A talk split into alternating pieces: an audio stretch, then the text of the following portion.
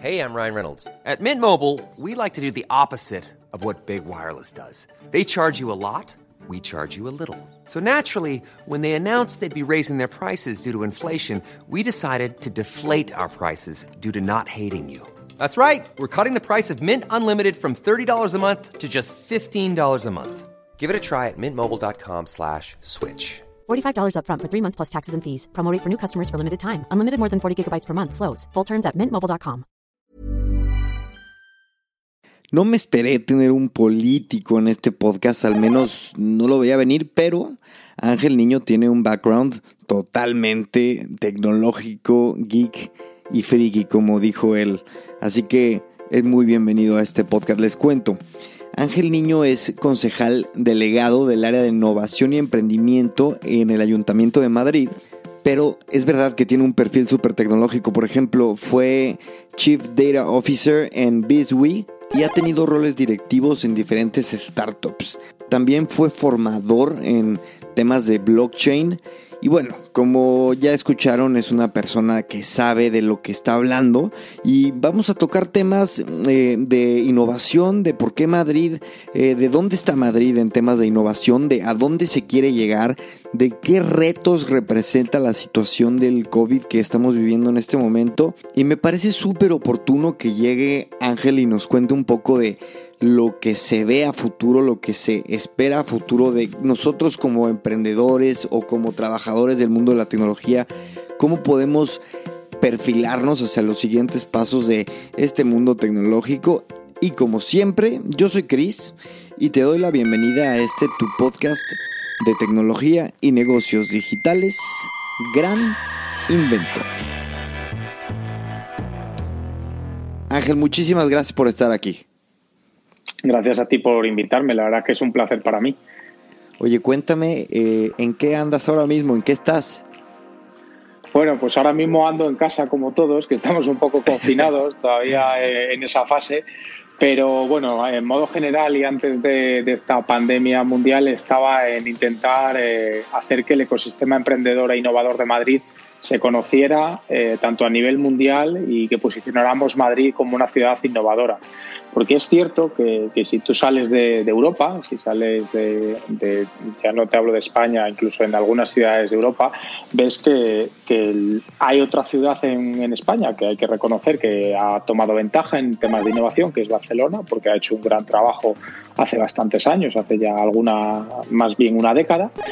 Pero eh, que el ecosistema innovador de Madrid es impresionante, o sea, tiene soluciones de una categoría brutal pero que mm, por algún motivo que yo desconozco y además es algo que siempre cuando estaba fuera de la parte política, porque he sido emprendedor toda mi vida, eh, pues eh, antes eh, siempre decía, joder, ¿y por qué no somos capaces a que ese ecosistema de Madrid se vea tanto como el de Barcelona? Que tú vas, por ejemplo, cuando estuve en Shanghai, ibas y hablabas de Barcelona y todo el mundo la conocía, pero hablabas de Madrid y la gente decía, sí, eh, España, pero no, no estoy seguro. Entonces, ese es eh, el, gran reto que me propuse y por lo que entré básicamente en el Ayuntamiento de Madrid para potenciar el ecosistema innovador y emprendedor de Madrid, no solo en España, que bueno, como ya vemos en los últimos datos, ya empieza a tomar una relevancia de hecho, ya se crean más startups que en Barcelona, sino también en Europa y en el mundo. Creo que es un reto muy bonito y que es un reto que solo se puede conseguir desde las administraciones públicas, porque ya los que hemos estado en, la, en empresas privadas, incluso en mis propias empresas,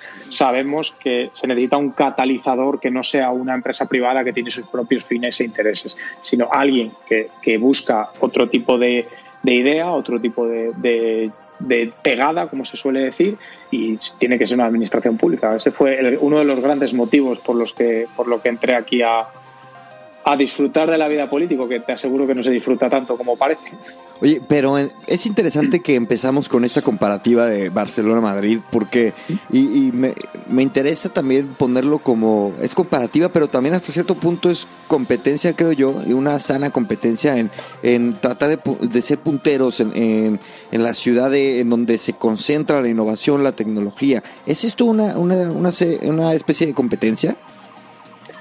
Bueno, yo creo que competencia no solo es Madrid con Barcelona, es Madrid con todas las ciudades del mundo, Barcelona con todas las ciudades del mundo y, toda y todas las ciudades del mundo entre ellas. Ahora mismo, una de las cosas que tenemos claras o yo que tengo bastante clara, es que el futuro de las ciudades va a ser más grande, es decir, las grandes ciudades van a seguir creciendo y se van a seguir concentrando personas en las grandes ciudades y que la innovación, el emprendimiento, la movilidad sostenible y todo este tipo de, ideas que quizás hace 10 años lo veíamos como algo de, bueno, estos son los frikis. Por cierto, yo me considero un friki. Yo también. Aquí todos los que todos los que nos escuchan somos frikis, ¿eh? 100%. Perfecto, perfecto. Pues hace algunos años pues decían, decían, pues esto es de frikis, tal, pero ahora mismo vemos que la innovación es la realidad. Eh, todo el mundo tiene su smartphone con el que hace absolutamente todo. Yo, sin ir más lejos, eh, eh, hace algunos meses veía como en una residencia de ancianos todos los abuelos hablaban con sus nietos por WhatsApp.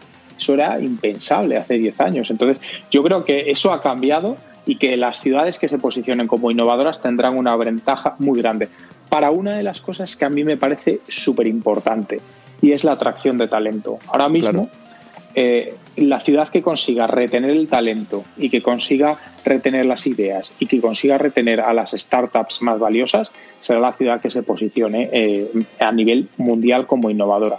Y creo que ese es uno de los grandes retos de Madrid. Y yo creo que ahí, eh, ahí recae un poco el eh, tal vez uno de los obstáculos de Madrid, porque Madrid es, un, es una ciudad bastante castiza. Es obviamente tenemos muchas culturas, pero no como Barcelona. Barcelona tiene mucho francés, mucho europeo, vamos, de todo el mundo, ¿no? Y este, de hecho, en muchos trabajos en, Barcelona la lengua eh, es inglés, es el inglés. y, es verdad que, bueno, Madrid tiene características. Yo, a ver, de entrada te digo que soy un enamorado de Madrid, no por nada vivo aquí y he trabajado en tecnología, pero sí yo he vivido el mismo conflicto que, que, tú me acabas de mencionar, o sea, porque veo posiciones este, de, de, trabajo cuando me ha interesado y digo, no, es que en Barcelona, ¿por qué en Barcelona, no?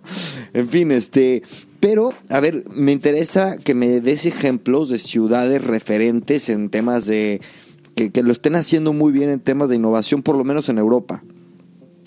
Bueno, en Europa hay varias ciudades, pero quiero decirte una cosa. Eh, respecto a por qué Barcelona está más posicionada actualmente, yo creo que es por un trabajo anterior.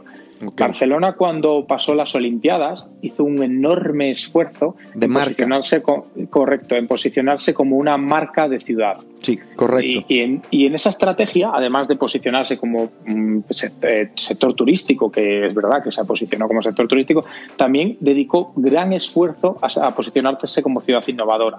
De hecho, de toda Europa venía gente a trabajar en Barcelona. Y hay algunas empresas, y esto te lo puedo decir porque tengo amigos en diferentes eh, sectores, hay algunas empresas que le preguntaban a sus empleados cuando querían abrir en España una sede, qué ciudad preferían y respondían Barcelona por esa imagen de marca que se ocupó de hacer la ciudad. Y eso es lo que estamos haciendo en Madrid. Madrid, eh, desde que hemos empezado, estamos intentando posicionar en todos los ámbitos como una ciudad eh, que es buena para el turismo, que es buena para la innovación, que es buena para hacer negocios y en mi parte que es buena para el emprendimiento. Yo de hecho me voy reuniendo con emprendedores de toda eh, Europa actualmente para posicionarles Madrid y, decirles, oye, venir a innovar en Madrid, que es, eh, es la es la punta del iceberg de lo que estáis viendo. Y respecto a esto, hace un par de semanas, bueno, perdón, un par de semanas antes de, de, la crisis del COVID estuve en Londres hablando de esto, hablando con ciudades innovadoras y preguntándoles, viendo cómo bueno, hay muchas diferencias entre eh, ciudades eh, griegas, que hay algunas que Atenas está haciendo buenas cosas. Lisboa para mí es uno de los ejemplos.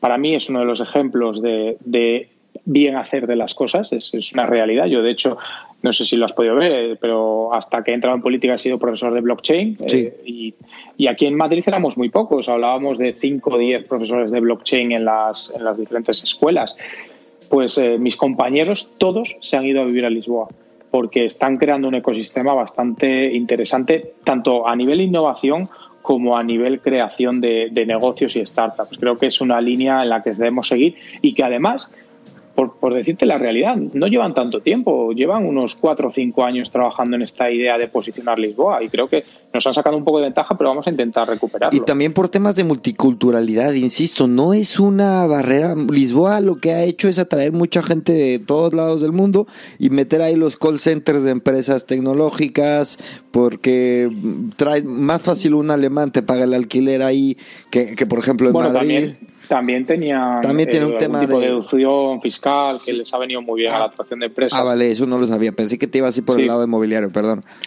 No, no, se, hay una deducción para fiscal de empresas y de hecho en, en temas de blockchain y criptomonedas es muy favorable la legislación allí.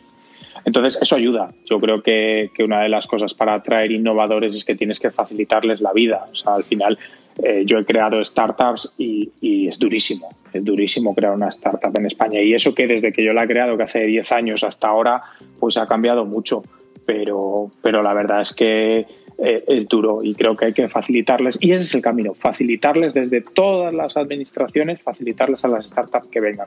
Lo ha hecho Lisboa y está haciéndolo bien. Pero hay otras ciudades que, que ya tienen un ecosistema mucho más maduro. Por ejemplo, el ecosistema de Londres es muy potente. Cuando estuve allí me contaban eh, muchas de las cosas que están haciendo. O el ecosistema francés, en donde un gran millonario francés ha puesto mucho dinero para, para levantar un ecosistema en París. Entonces, yo creo que además de, las administraciones, también tenemos que concienciarnos que las grandes empresas tienen que hacer esfuerzos innovadores. Y en Madrid, yo he de decirte que he estado visitando ya casi todas las grandes empresas del IBEX, están haciendo un esfuerzo bastante grande en este sentido, de crear sus propios labs dentro de, de las empresas, de cambiar la dinámica de las empresas yo siempre he sido fiel defensor del teletrabajo y, estoy en contra del presentismo. Entonces, para mí esta situación actual, pues, pues creo que es, es un primer paso a, que al final podamos trabajar de manera más libre, que creo que es lo que tenemos que hacer para fomentar eh, los empleos, en este caso de calidad de vida. Antes de pasar de, tema, quiero preguntarte dos ciudades que eh, me llaman la atención, Dublín y Ámsterdam, junto con Rotterdam. Eh, no las mencionaste. Eh, ¿Qué opinas? O sea, o sea eh, ¿te, parece bueno, Dublín, modelo? Mm, bueno, Dublín el parte con una gran ventaja que es la fiscalidad y la atracción de grandes empresas. Eso ayuda mucho. Y, bueno, a partir de ahí pues puedes construir mucho más. ¿Por qué te he puesto más ejemplo Lisboa? Porque lo está haciendo más recientemente. Y creo que el trabajo de otras ciudades como Dublín o Rotterdam pues es trabajo anterior es trabajo que han hecho anteriormente, desde mi humilde opinión. ¿eh? O sea, por eso ahora a mí me gustaría centrarme mucho en, ciudades, ya te digo, como Lisboa, que creo que lo están haciendo bien en los últimos tiempos.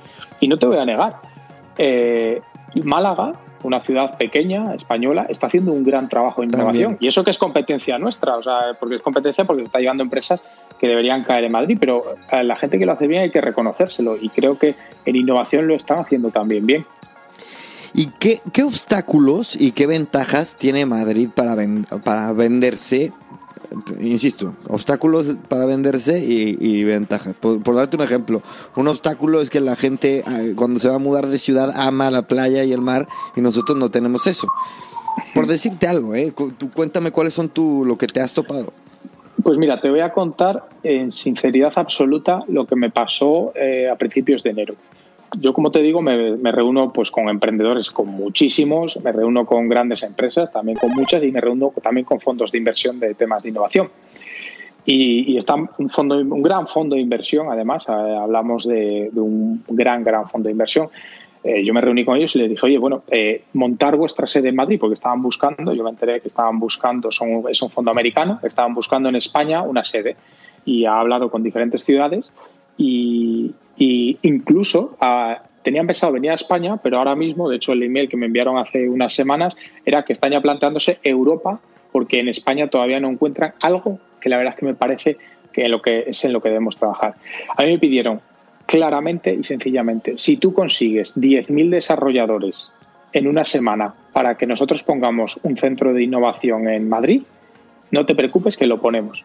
Y yo, y yo, estupefacto de mí, que claro, yo soy ingeniero, digo, bueno, yo creo que 10.000 desarrolladores en Madrid es fácil de conseguir, mm, nada más lejos de la realidad. Me puse a hablar con diferentes empresas de recursos humanos para decirles, oye, necesito, podríamos conseguir esto para asegurar que venga esta empresa aquí a Madrid y demás. me dijeron, ahora mismo encontrar desarrolladores en la ciudad de Madrid es complicadísimo. En primer lugar, y esto es una realidad porque los alquileres en Madrid no son como los alquileres en otras ciudades. Entonces, al final, un desarrollador te pide mucho más dinero por, por vivir en Madrid. Entonces, eh, los fondos de inversión y las grandes empresas valoran esa, esa, posibilidad. Dice, oye, si tengo una ciudad más pequeña en la que puedo montar un, centro de desarrolladores y voy a tener los mismos desarrolladores que en Madrid, pues a lo mejor me planteo otra ciudad. Y en segundo lugar, por el, el modo de vida. Es cierto que, que eh, Málaga, por ejemplo, o que Barcelona tiene en la playa, pero Madrid tiene, eh, yo siempre lo digo, yo he vivido entre, yo he vivido en Madrid y Barcelona durante muchos años, he vivido en las dos ciudades al mismo tiempo, vivía de lunes a jueves en un sitio, luego iba variando. Y Madrid tiene una cosa muy buena que son los madrileños y, ese, ese espíritu madrileño creo que es lo, lo que puede hacer atraer a muchísima gente.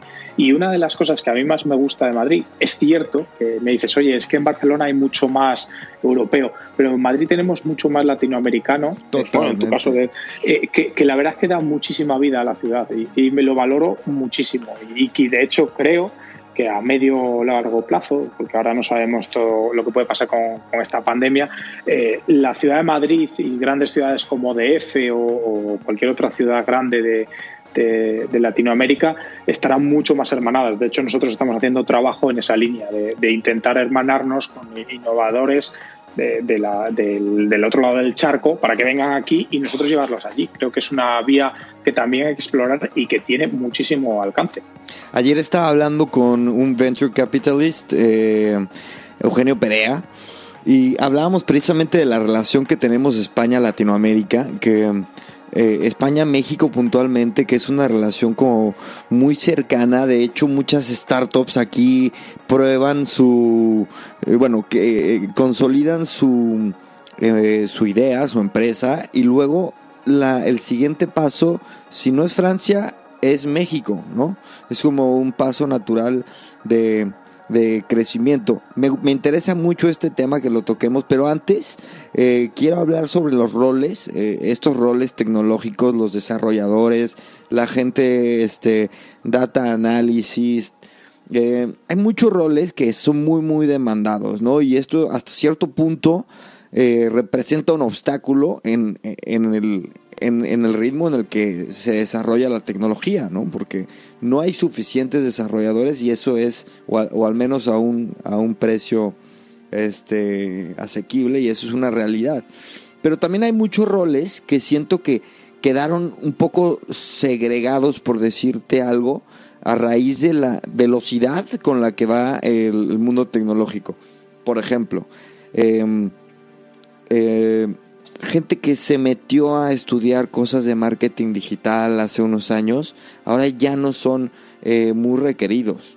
Eh, ¿tú, qué, ¿Tú qué consejo le darías a la gente que está buscando posicionarse en el mundo tecnológico para encontrar un lugar, ¿no?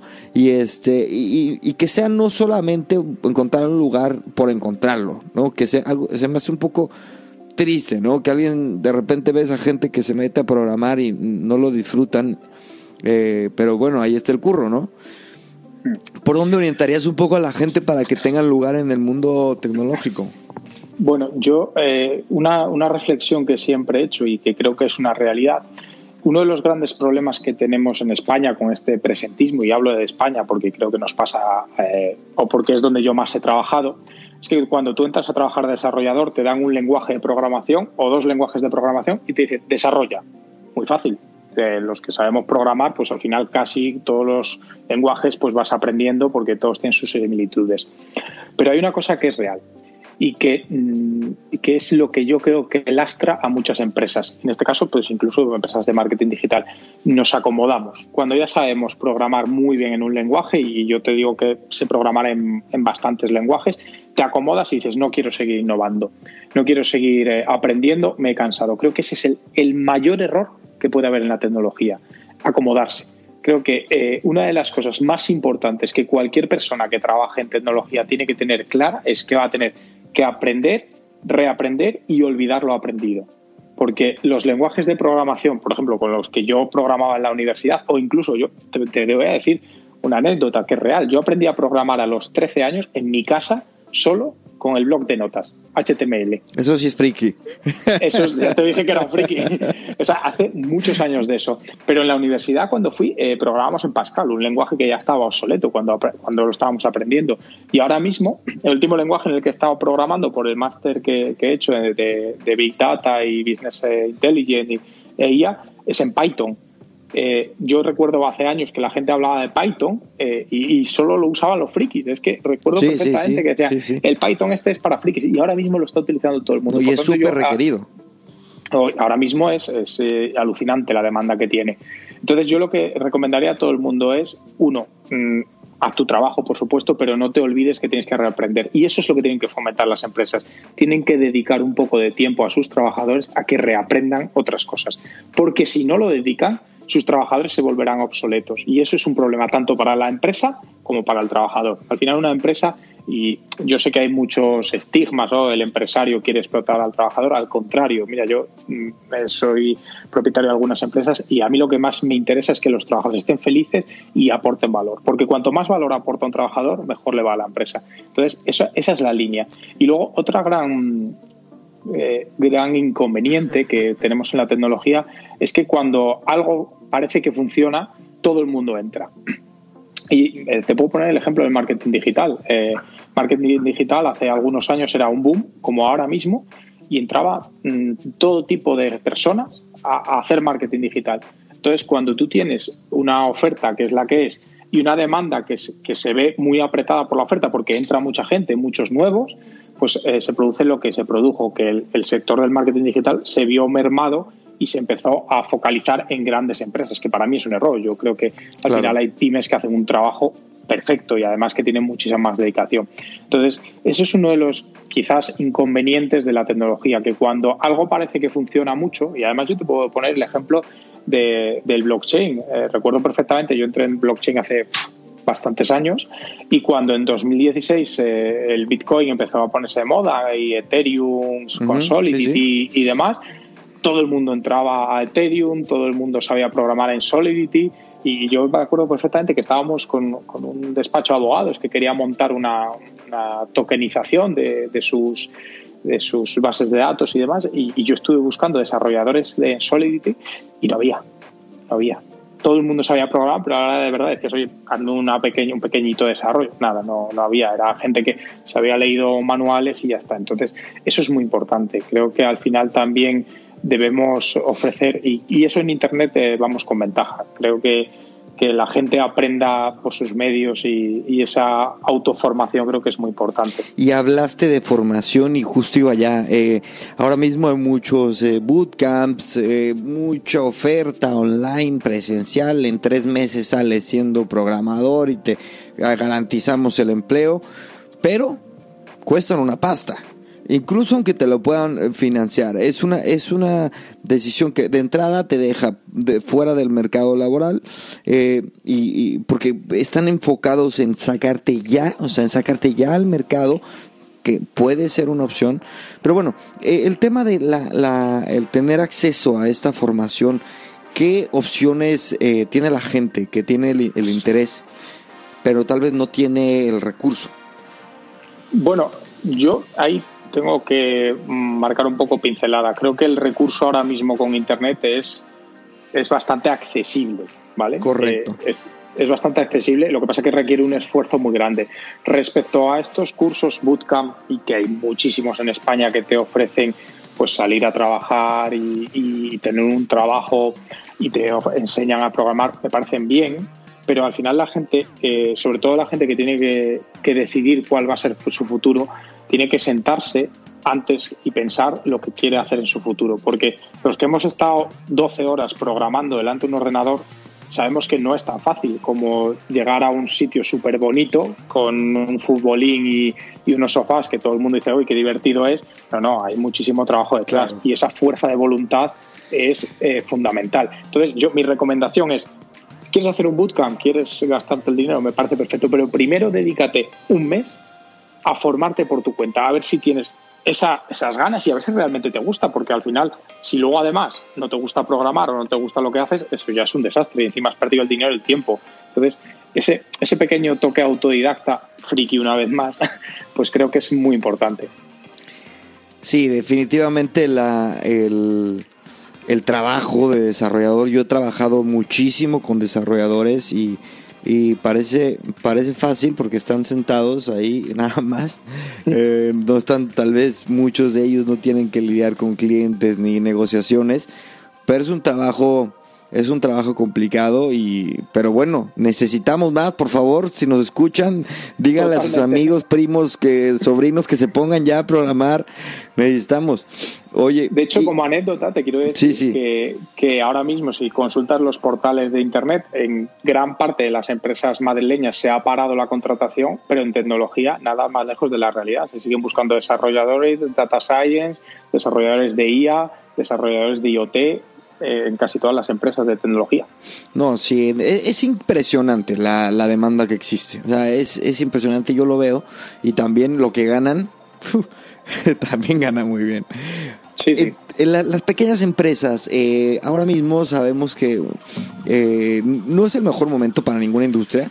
La tecnología tal vez no le está golpeando demasiado, pero sí le está pegando. Yo estaba hablando con, él fue el domingo, que este, hablé con mi ex jefe que tiene una empresa de, desarrollo con clientes muy grandes y me contaba pues, que todos eh, se frenaron. Básicamente el 80% de sus clientes pusieron freno de mano, dijeron, ahora no va a haber dinero. Eh, y, esto es mucho por una, por una, una cultura que creo que con la que seguimos cayendo, que es la falta de hambre y de ambición por innovar, por inventar.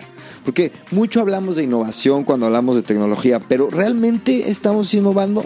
Entonces, no sé, ¿tú cómo, cómo ves eh, a las empresas? Siento que muchas veces las empresas lo que, lo que hacen es, ven una tendencia, se, se suben al barco, ¿no? Lo que te comentaba antes. Pero no están remando. Dame ejemplos, por ejemplo para, para orientar esta pregunta o esta, o esta conversación, dame ejemplos de empresas que te estén gustando eh, lo, que, lo que están haciendo o dale un consejo a una empresa para que no deje de innovar y no pierda ese gen de, te digo, de hambre, de innovación. Bueno, pues mira, te quiero contar una cosa que para mí es una realidad de lo que vamos a ver. Eh, las pequeñas empresas es cierto que lo tienen más difícil porque al final no tienes una mega estructura como pueden tener las grandes empresas tecnológicas, que hay muchas, y además que como ahora la competencia es global, ya no es una competencia en una ciudad, sino que puedes competir con todo el mundo, pues ya ha cambiado. Pero el futuro de las startups, y con esto no me refiero a un futuro lejano, sino a un futuro cercano, es la especialización. Y con esto me quiero referir a lo siguiente. Cualquier startup que ofrezca algo especializado en un sector en concreto tendrá éxito. Si tú creas una startup para ofrecer algo que una gran empresa puede ofrecer, estás muerto. No vas a conseguirlo. Porque la gran empresa lo va a desarrollar mucho más rápido que tú y vas a competir con un elefante. Entonces, eh, yo siempre he pensado que para ofrecer algo, cualquier pequeña empresa lo que tiene que hacer es especializarse.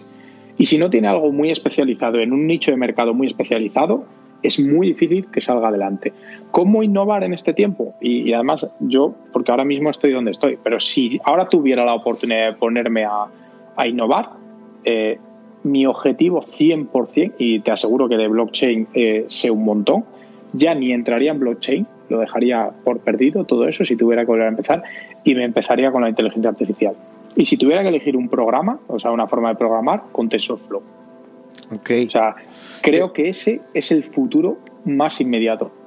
Pero es eso, volvemos a lo mismo. Eh, va tan rápido este mundo que nos volvemos eh, obsoletos. Corres el riesgo de convertirte obsoleto en cuestión de tres años, ¿no? Tres, cuatro años. Entonces, más allá del lenguaje, más allá del área, ¿qué, qué, qué ADN se necesita? Ah, bueno, eh, esto es eh, lo que yo siempre digo: emprendedor no se hace, se nace. O sea, al final yo creo que si tú tienes ese carácter de querer innovar y sobre todo eh, la voluntad de no querer parar, porque uno de los grandes problemas de los emprendedores es que llegan a un punto, y yo también llegué a ese punto en el cual dicen, ¿esto merece la pena? Eh, y te sientas y dices, bueno, estoy ganando dinero, porque si te va más o menos bien puedes ganar dinero, pero ¿merece la pena? O sea, ¿merece la pena dejar de vivir por esto? Entonces, eh, creo que ese es el punto más clave de cualquier emprendedor. El ser capaz de visionar antes de que llegue ese momento tan clave si va a merecer la pena o no. Y para saber si va a merecer la pena o no, pues lo tienes que llevar dentro. Creo que al final esto es algo eh, yo, como te digo, empecé a programar eh, delante de un blog de notas pues porque quería aprender a hacerlo. Entonces, hasta que no conseguí aprender a hacerlo, no paré.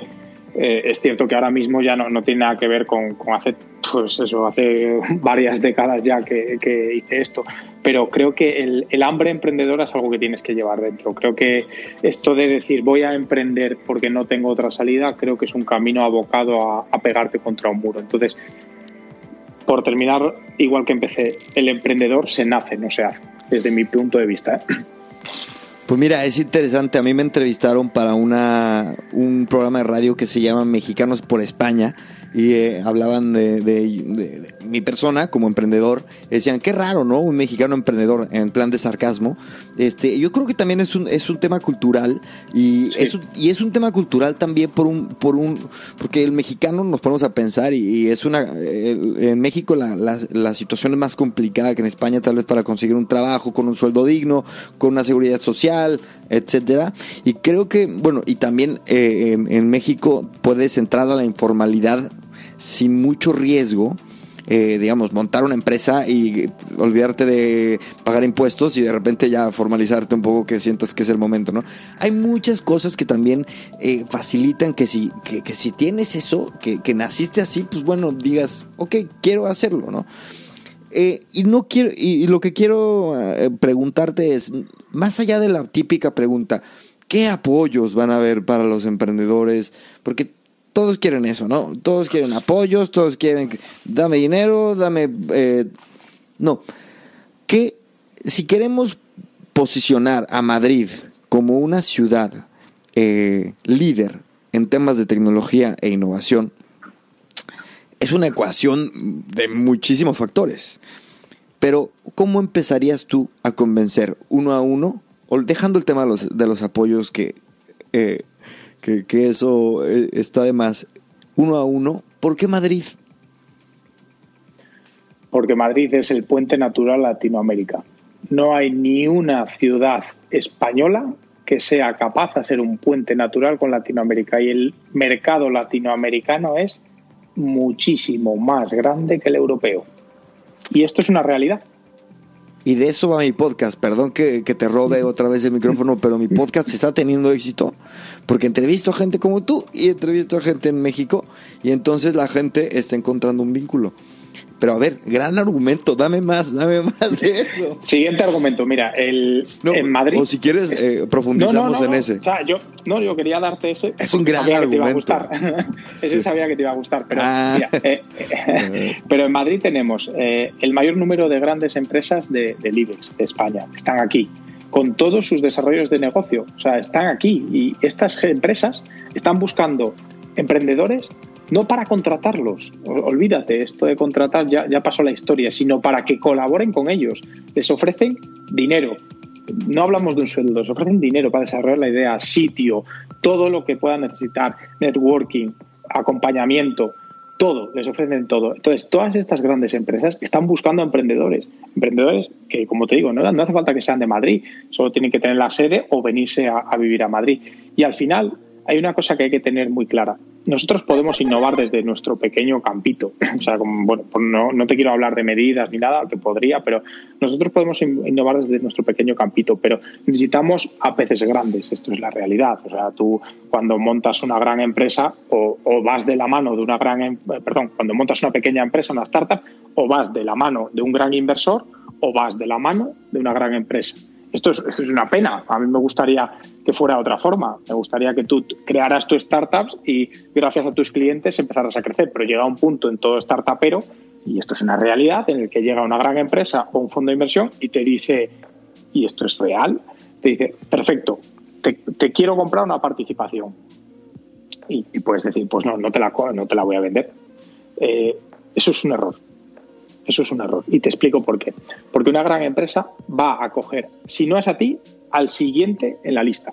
Es decir, tú puedes tener una empresa que desarrolle la mejor inteligencia artificial del mundo a día de hoy, pero seguro que hay un número dos, que está, si no cerca de ti, bastante cerca.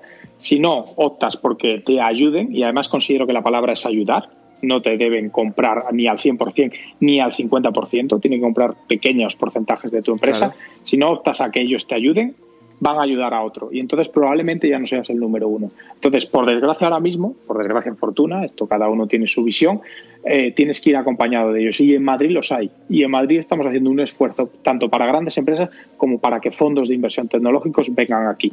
Por eso, para nutrir a esos fondos necesitamos a esos emprendedores y necesitamos a esos desarrolladores y necesitamos sobre todo esas ideas innovadoras que, eh, que están funcionando en Madrid de manera impresionante. De hecho, acabamos de terminar el hackathon y se han presentado más de 600 participantes con ideas tan bonitas que a mí me gustan tanto como es eh, limpiar, eh, perdón, desinfectar mediante drones las instalaciones para que no tenga que hacerlo una persona muchísimo más sencillo que cualquier otra cosa. Algo que dices, bueno, no es muy innovador. Bueno, pues de momento no se ha hecho en ninguna parte de Europa. O sea, la innovación también está en esos pequeños detalles. Oye, y que los indicadores, ¿hace cuánto tú comienzas el cargo, perdón, de este delegado? En junio, en junio del año pasado. ¿Y el rol es delegado?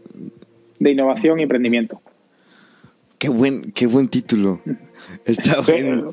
Fue, fue pelea, yo, yo, quise que se llamara así. Está genial, porque este, ¿qué indicadores son tus, cuáles son tus KPIs, digamos?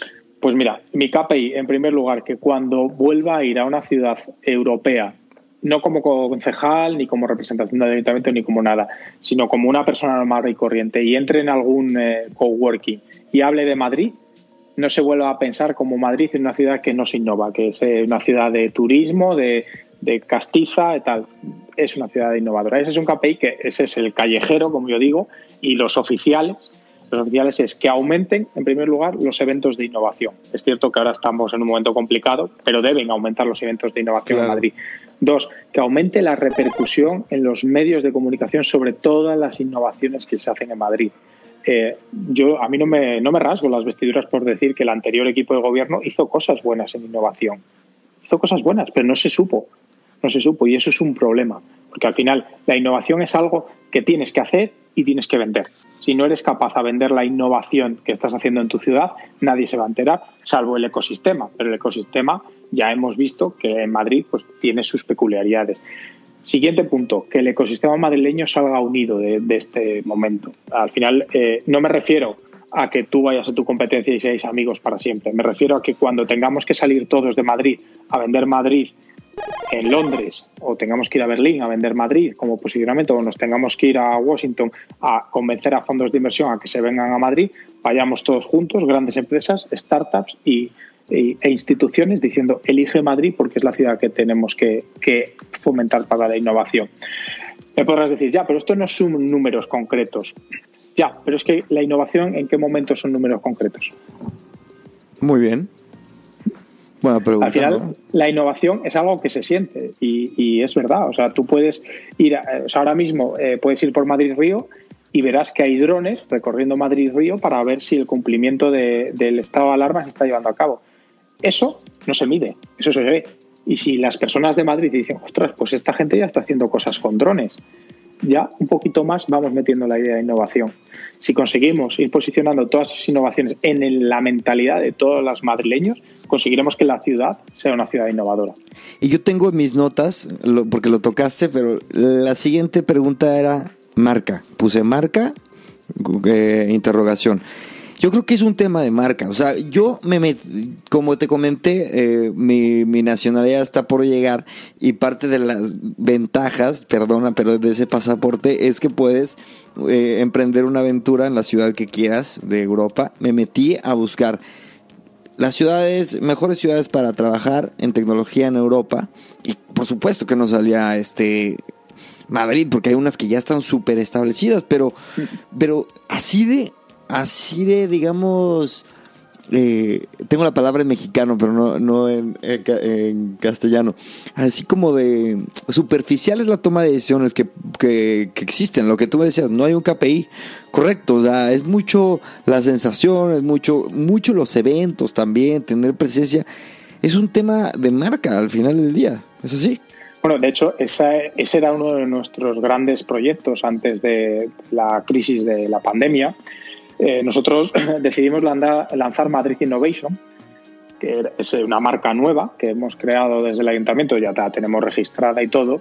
Espero que podamos continuar eh, con ella y es justo para esto, para posicionar Madrid fuera de Madrid. La idea de Madrid Emprende, Madrid es bastante conocida, mucha gente conoce Madrid Emprende porque lleva ya 13 años, pero cuando tú sales eh, fuera de España con Madrid Emprende, la gente no entiende lo que es Madrid Emprende. Mm. Con Madrid Innovation hicimos las pruebas y la idea es lanzar, estamos también hablando con la Comisión Europea para poder llevar adelante este proyecto, es lanzar eh, fuera de España ese Madrid Innovation, para que la gente cuando google se puede innovar en Madrid, pues salga Madrid Innovation y ahí tengamos a todo el ecosistema conectado y vendiendo, porque al final tú no puedes, yo como ayuntamiento, no puedo ir a vender Madrid, porque va a decir, hombre, tú obviamente eres una parte interesada, pero cuando tienes un ecosistema que te está vendiendo las bondades de la innovación en Madrid, ya no es parte interesada, ya son prescriptores que te van a ayudar a posicionarlo. Ahora ya te tengo a ti como prescriptor para la innovación en Madrid.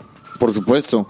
No, y, es, interesante que, que mencionamos ciudades que en realidad yo no te puedo decir números, no te puedo decir por qué Lisboa está innovando. Yo, y, tocaste un punto que un poco fue un aha moment, porque no sé por qué Lisboa es un hub de innovación, pero lo es, ¿no?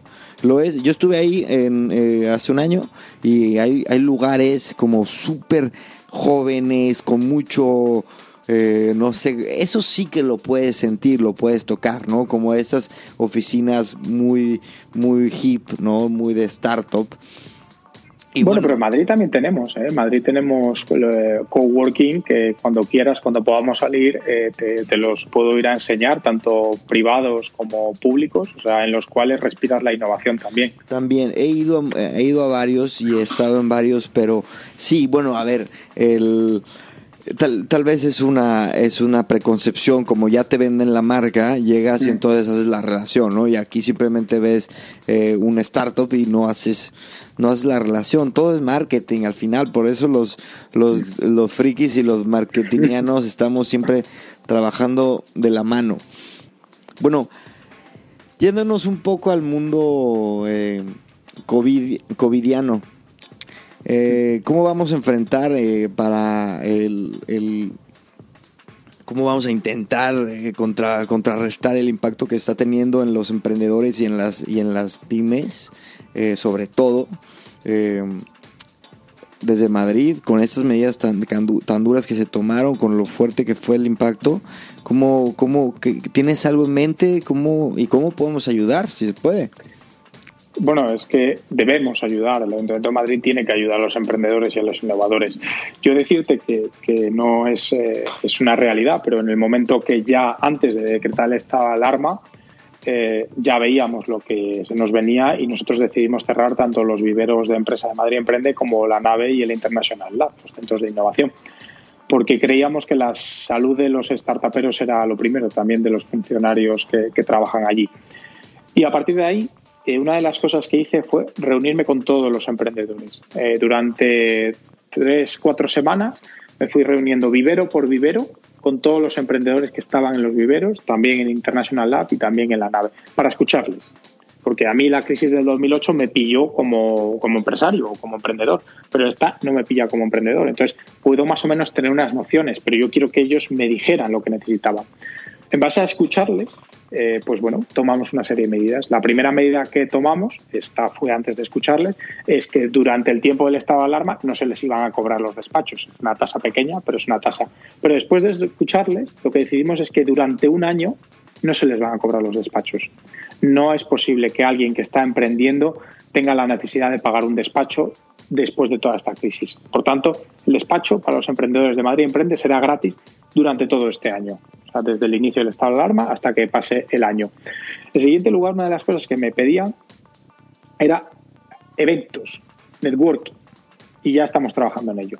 Actualmente, eh, pues por, desgracia, pues no podemos hacer eventos eh, públicos, pero sí que estamos trabajando para que después, cuando podamos empezar a, a, hacer eventos más pequeños, sí, pero podamos empezar a hacer eventos, acercar estos fondos de inversión y estas grandes empresas a nuestros startuperos, que conozcan lo que estamos haciendo, que, que se interesen por ellos y, por otro lado, formar a los startuperos en que se sepan vender, porque hay una cosa que es real. Tú cuando creas una empresa no tienes por qué ser un gran comercial y a lo mejor tienes la mejor idea del mundo, pero no eres capaz de venderla.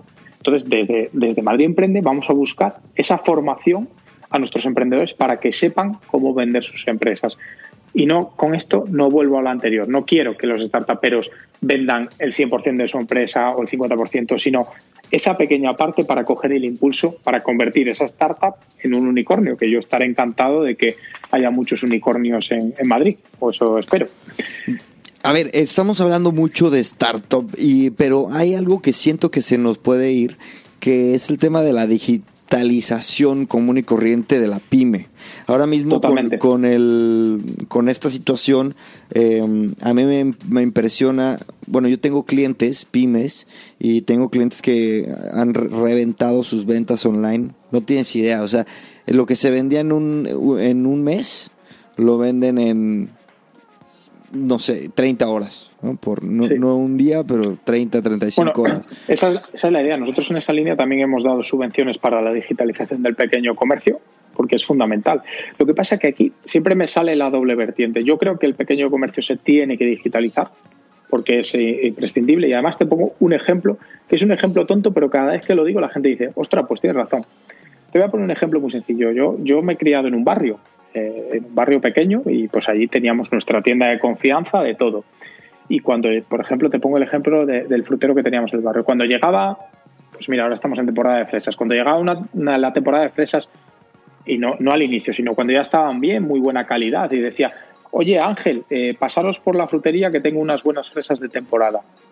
Ahora mismo, ¿por qué ese pequeño comercio no tiene alguna forma de decirle a sus clientes esta opción? ¿Y por qué no usan el WhatsApp? ¿Cuántos pequeños comercios podrían utilizar el WhatsApp para, este, para una iniciativa que tú dices, bueno Ángel, pero esto es una tontería? Ya, pero es que con la vida que llevamos, si no te dicen, oye, ahora hay buenas fresas de temporada en la frutería, vente a comprarlas, a lo mejor no vas, porque no te da ni tiempo, porque ahora mismo intentamos hacer miles de cosas que cuando antes no se intentaban hacer. Es una de las cosas malas también de la digitalización. Entonces, esa digitalización tiene que servir para acercar al pequeño comercio a su cliente y darle esa, ese factor diferenciador, que para mí es la cercanía, cada uno tiene, tiene su opción, esa cercanía a su cliente, porque es la, la, forma de fidelizar al cliente y que el cliente no diga, bueno, pues ya que voy al centro comercial, compro aquí la fruta. Pero bueno, esto es opinión personal, cada uno tiene la suya. Hablando puntualmente del, del comercio electrónico, del e-commerce, eh, ¿cómo, ¿cómo, podemos eh, apoyar a que las empresas eh, adopten ya esto. Es que no, yo te voy a contar otra anécdota. Es, estas entrevistas son mucho charlas, ¿eh? porque a ellos me gusta. No, no, mejor, mejor. Eh, antes de, antes de, de este tema del COVID, yo eh, imprimí muchos volantes, flyers, y me, me, fui a repartirlos. Yo vivo en la pieza, sabes que la multiculturalidad es abrumadora. Y llegué con muchas empresas a decirles, te hago tu e-commerce por 300 euros. Cosa que es una inversión, por favor, es una inversión pequeña, ¿no? Este, y sí hubo mucho interés y sí me llamaron, incluso tuve una que estuvo a punto, porque fue esto muy poco tiempo antes y tampoco crees que era mi, mi trabajo full time. Cuando me iba al metro repartía un poco. Este, pero claro, estas personas estaban descubriendo un mundo nuevo, ¿no? Eh, estaban, estaban eh, todas las preguntas básicas que, por ejemplo, que tú yo creo que has vivido mucho, que, te estén preguntando cosas que son para nosotros un poco más naturales, ¿no? Pues todas esas preguntas las tenía que hacer. A veces yo decía, nada más por el trabajo de venta ya no vale la pena los 300 euros. Pero en fin, eh, ¿cómo puedo, crees que valdría la pena fomentar el e-commerce en los pequeños comercios? A ver, en la, me parece que la respuesta será que sí, pero ahora mismo con el COVID es que te juro que muchas empresas tal vez hubieran salvado sus negocios o no sé, tal vez es el tiempo de despertar, ¿no crees? Bueno, yo creo, y cuando se inició toda la crisis del COVID, me hicieron una pregunta muy similar a esta. Me dijeron, ¿qué crees que va a pasar después? Y mi respuesta, y sigue siendo mi respuesta, creo que el cambio que se iba a producir más lentamente se va a producir más rápido. Y con esto quiero decir que las empresas que no han entendido que ahora mismo o se digitalizan y fomentan esa cercanía que te estoy diciendo mediante la digitalización, porque es la mejor forma de, acercarse al cliente, o se digitalizan de una manera u otra, o van a tener un futuro muy difícil. Un futuro muy difícil, y no te hablo del, COVID, que yo espero y además soy optimista por naturaleza, que tengamos una vacuna pronto y todo vaya a ir mejor sino porque la gente se ha dado cuenta. Yo tengo muchos amigos que ahora mismo están teletrabajando y dicen, oye, pues esto del teletrabajo, yo eh, estaría dispuesto a renunciar parte de mi sueldo por teletrabajar en mi casa dos, tres días a la semana. Entonces, claro, tú empiezas a pensar y dices, bueno, yo he teletrabajado toda mi vida como buen informático, pues tú te, te, quedabas programando y ya está. Pero empiezas a pensar y te dices, es que al final la calidad de vida tiene un precio y tiene un coste. Y eso es lo que tienen que entender muchas pequeñas empresas, que al final tu cliente a veces compra, y por ir directo al comercio, a veces compra en un centro comercial por calidad de vida, porque se ha ido allí a comprar otra cosa y dice, va, pues compro aquí. Pero si tú le ofreces mediante la digitalización esa cercanía que no le va a ofrecer un gran centro comercial, creo que tienes muchísimo ganado. Entonces, sigo pensando lo que pensé hace pues 50 días, creo que llevamos ya de confinamiento, que esto lo que va a hacer es acelerar ese proceso. Totalmente de acuerdo. Así que digitalízate o muere, tú sabes. en esta nueva aventura que estás eh, teniendo como eh, funcionario, ¿no? Eh, metido en, temas que puedes impactar una ciudad de una forma importante, aparte una ciudad que yo amo con todo mi corazón. ¿Cuál es tu sueño? ¿Cuál es ese max, eso que podrías entregar que, que sería tu realización? El, legado, ¿no? El legado, sí, sí. El, legado, en política. Pues la verdad es que lo que me gustaría cuando me vaya, porque obviamente no voy a estar en política. ¿Cuánto tiempo dura, dura este? ¿Tienes algún cuatro, cuatro años? Eh, cuatro años es lo que dura, llevamos Te quedan tres. Por tanto, tres. Eh, pero vamos, yo siempre he dicho que en política estaré con mucho ocho años, no, no estaré más. No, es, es, es un. Es, es, duro, o sea, tiene sus cosas buenas, pero tiene alguna serie de cosas como la exposición pública, que es algo que hay que valorar. Hay que valorar y, y yo creo que, que, además a mí me gusta emprender, me gusta hacer negocios, me gusta llevar mis empresas y, y creo que volveré a eso pues eh, en ocho años, doce como muchísimo, porque esto, esto quema, eso yo lo reconozco. Y lo que me gustaría, como te digo, es que cuando termine mi misión en el ayuntamiento, cuando diga, bueno, hasta aquí he llegado en el ayuntamiento, ese ecosistema madrileño pueda presumir de la innovación de Madrid en todo el mundo. O sea, pero pueda presumir como están presumiendo otras ciudades. Es decir, mira lo que estamos haciendo. Pues esto lo ha hecho el ayuntamiento. También hace falta apoyo de la comunidad y del gobierno central. Esto es así, es la realidad. Pero sí que consigamos decir que Madrid es una ciudad innovadora de verdad. Consigamos decir que Madrid es un punto neurálgico de la innovación en Europa. Que en los rankings salga muy arriba, aunque realmente ya empieza a salir bastante alto porque se están creando muchas startups en la ciudad, pero que salga como innovadora de verdad. Que, todo el mundo ponga Madrid en el mapa y diga, pues sí, castiza, pero innovadora también. Sí, eh, difícil, ¿eh? Cuenta, cuenta, cuenta con, con, lo que se puede hacer desde aquí y el networking de la gente que nos escucha, eh, mucha es de Madrid. De hecho, el 80% de la audiencia es de España.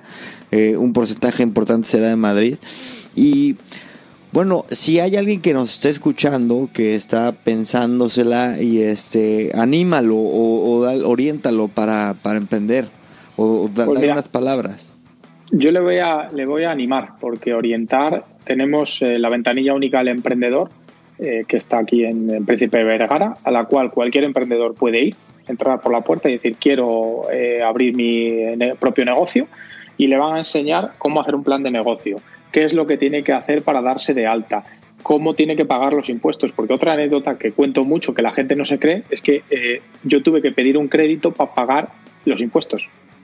Porque en España las empresas pagan o pagaban de aquella 90 días Y claro, eh, cuando se te acumulaba mucha, mucho IVA, pues tú no habías cobrado todavía las facturas y la tenías que adelantar al Estado. Entonces, esto es una realidad. A mí me pasó, ¿eh? A mí me pasó y bueno, pues mira, de todo se aprende. Pues en este caso, le, les animo en primer lugar que vayan a la ventanilla única de emprendedor y les digo algo que está súper manido, pero que sigue siendo realidad. En todas las crisis aparecen oportunidades, en todas las crisis aparecen perdedores, es la realidad, y aparecen grandes ganadores. Solo pongo un ejemplo que, la verdad es que les estoy haciendo publicidad gratuita, pero no me importa.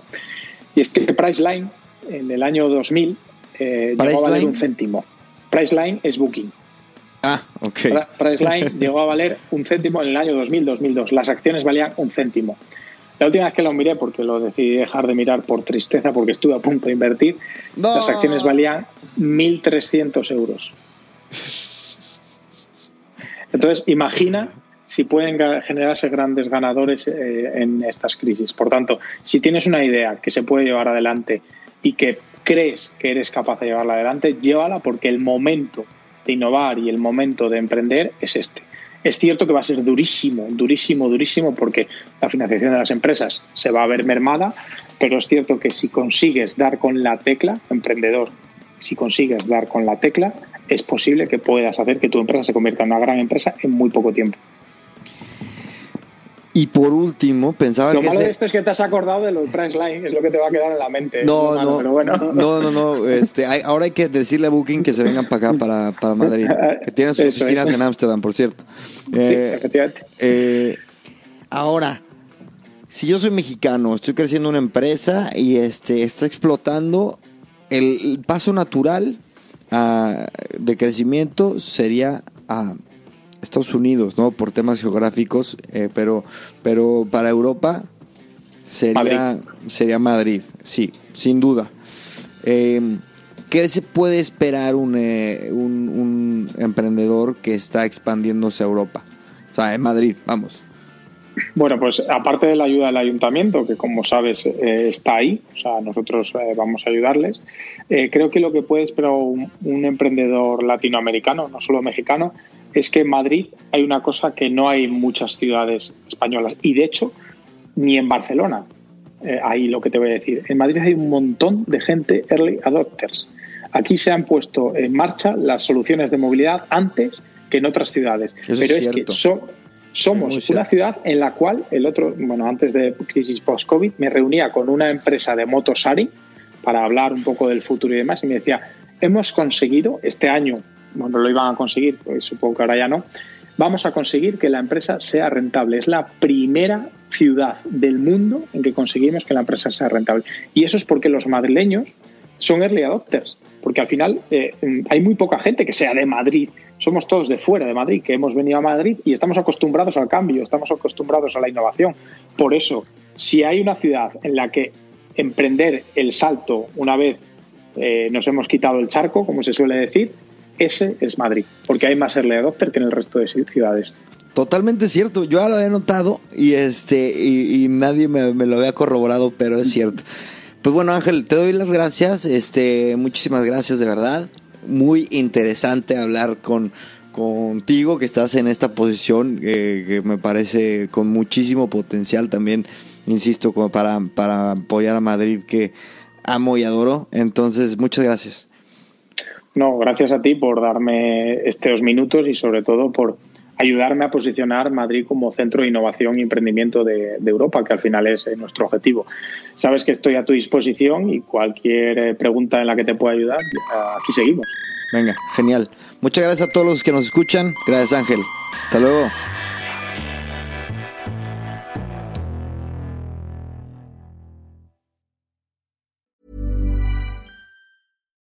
If you're looking for plump lips that last, you need to know about Juvederm lip fillers. With Juvederm Volbella XC and Juvederm Ultra XC, your lip look, whether it's subtle or bold, can last up to one full year with optimal treatment and no additional maintenance. Find a licensed specialist and see if it's right for you at juvederm.com today. That's J U V E D E R M.com. Add fullness to lips in adults over 21 with Juvederm Volbella XC or Juvederm Ultra XC. Do not use if you have severe allergies or a history of severe allergic reactions, or if if you're allergic to lidocaine or the proteins used in Juvederm. Tell your doctor if you have a history of scarring or taking medicines that decrease the body's immune response or that can prolong bleeding. Common side effects include injection site redness, swelling, pain, tenderness, firmness, lumps, bumps, bruising, discoloration, or itching. As with all fillers, there's a rare risk of unintentional injection into a blood vessel, which can cause vision abnormalities, blindness, stroke, temporary scabs, or scarring. For full important safety information, visit juvederm.com.